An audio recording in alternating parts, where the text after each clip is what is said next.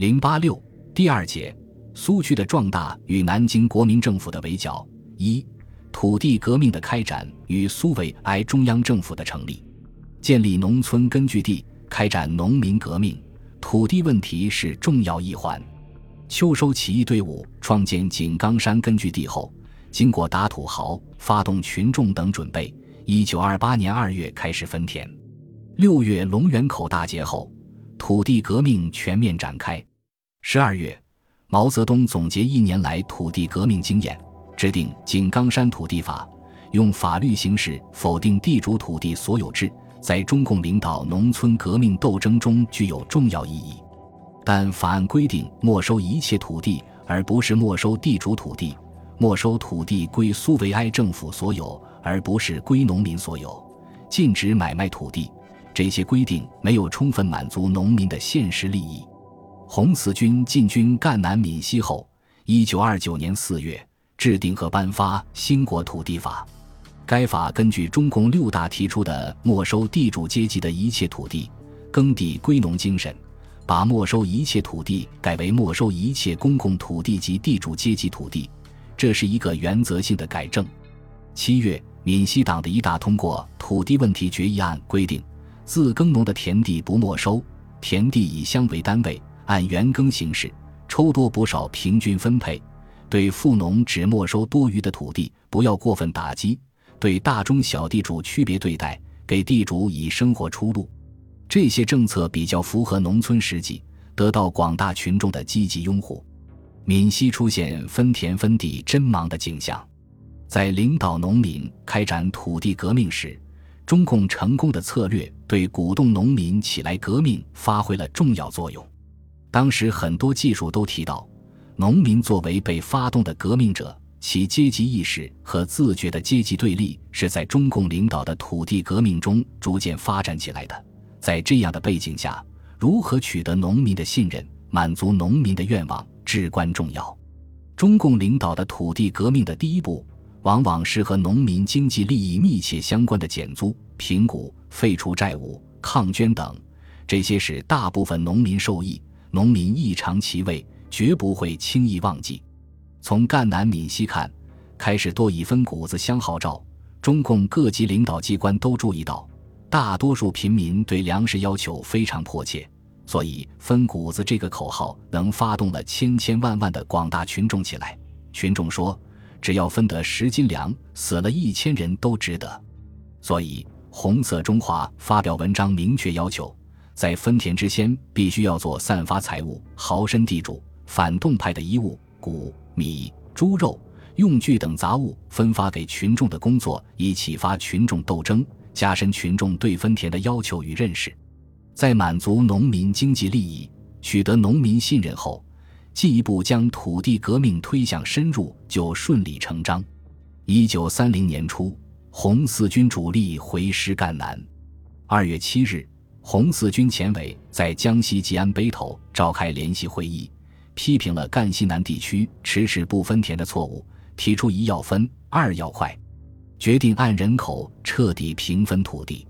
会后，赣西南的土地斗争迅速开展，三十多个县的广大农民分得土地。六月，在闽西长汀南阳召开的红四军前委、闽西特委联席会议，重申了分配土地应以人口为标准。并针对富农把持肥田、以贫瘠土地让人的做法，在抽多补少的基础上，增加了抽肥补收的原则。上述有关土地问题的会议和文件，大都规定了土地国有，造成地权极不固定，有些地方田地一分再分，农民无法安心耕种，影响了农业生产。针对这一问题，一九三一年二月。毛泽东以中央军委总政治部主任名义写信给江西省苏维埃政府，要求各地各级工农民主政府发出布告，说明土地归农民私有，租借买卖自由，他人不得侵犯，从根本上解决了土地所有权问题。在土地革命过程中，中共不断总结经验，终于形成符合中国农村实际情况的土地革命方针和正确的土地分配方法。即依靠贫雇农联合中农，限制富农，保护中小工商业者，消灭地主阶级，变封建半封建的土地所有制为农民土地所有制，以乡为单位，按人口平分土地，在原耕地基础上实行抽多补少、抽肥补瘦。在赣南、闽西苏区摸索开展土地革命同时，其他各苏区也都进行了土地革命，并制定出相似的政策。一九二七年十一月。方志敏等在赣东北领导益阳、横风起义。一九二八年十二月，成立新江苏维埃政府，规定了土地分配办法，以村为单位，平均分配土地。凡是不反对苏维埃的人民，均有得土地之权。谁种归谁，抽多补少，抽肥补瘦，好坏均匀。这和赣南、闽西政策基本相同。鄂豫皖根据第一九二八年底规定。只没收地主、反革命分子的土地和富农剩余的土地，中农土地不动，反对了绝对平均主义，保护了中农利益，缩小了社会的波动面，是一条成功的经验。当中共不断摸索土地革命经验，争取民众支持时，南京国民政府在土地问题上基本无所作为，即使是温和如浙江实行的二五减租。也因遭到地主的激烈反对，无疾而终。蒋介石本人对土地问题的判断也偏于乐观，提出：今日中国之土地不患缺乏，并不患地主把持。统计全国人口与土地之分配，尚属地服于人，不苦人不得的，为苦的不整理。即人口繁殖之内地省区，亦绝少数百亩、数千亩之地主，而三数十亩之中小耕农。却占半数以上，直使之故，中正对于土地政策认为经营及整理问题，实更基于分配问题。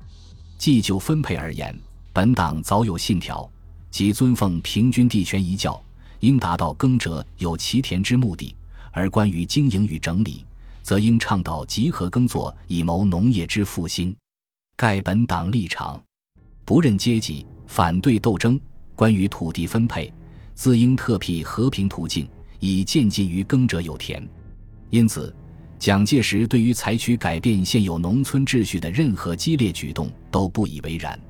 不能说蒋介石对土地状况的判断毫无依据。问题是，在当时中国农村普遍贫困的背景下，即使是并不十分畸形的土地占有状况，也足以导致贫富分化状况的产生。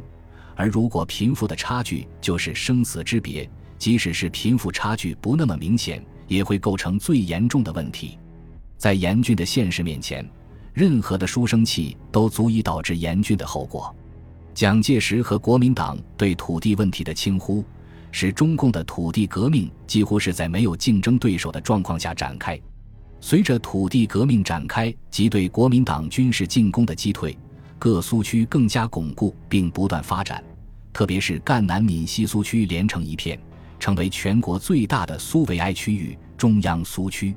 为加强对全国苏区的统领导，一九三一年十一月七日至二十日，中央、闽西、湘鄂赣、湘赣、湘鄂西与东北、琼崖苏区及红军代表、全国总工会、海员工会、左联和地下党代表共六百一十人，在江西瑞金召开中华苏维埃第一次全国代表大会。会议主要任务是成立中华苏维埃共和国临时中央政府，并接受中共中央提出的各项法令草案，制定惩法令颁布。大会依据临时中央有关宪法大纲的来电原则，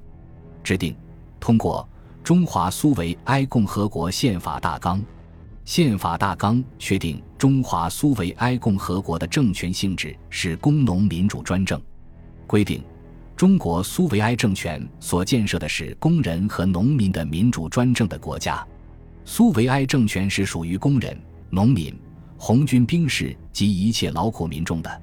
这个专政的目的是在消灭一切封建残余，赶走帝国主义列强在华的势力，统一中国，有系统的限制资本主义的发展，进行国家的经济建设，提高无产阶级的团结力与觉悟程度。团结广大贫农群众在他的周围，以转变到无产阶级的专政。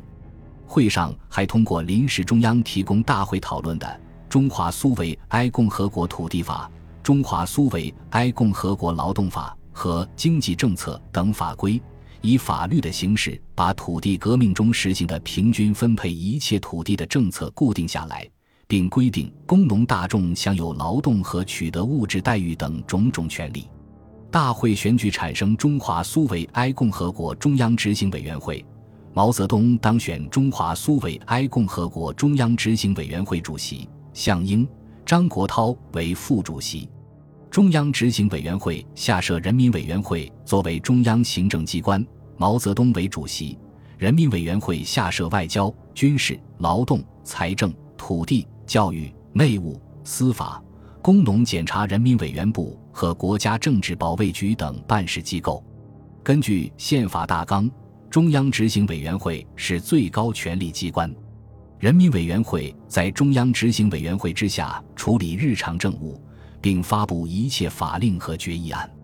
中华苏维埃共和国临时中央政府的成立，标志着中国国土上已经有两个性质根本不同的政权同时并存。在苏维埃中央政府成立时，自1927年长期活动在上海的中共中央遭到重大打击。中原大战结束后，蒋介石加强对中共地下组织的破获行动。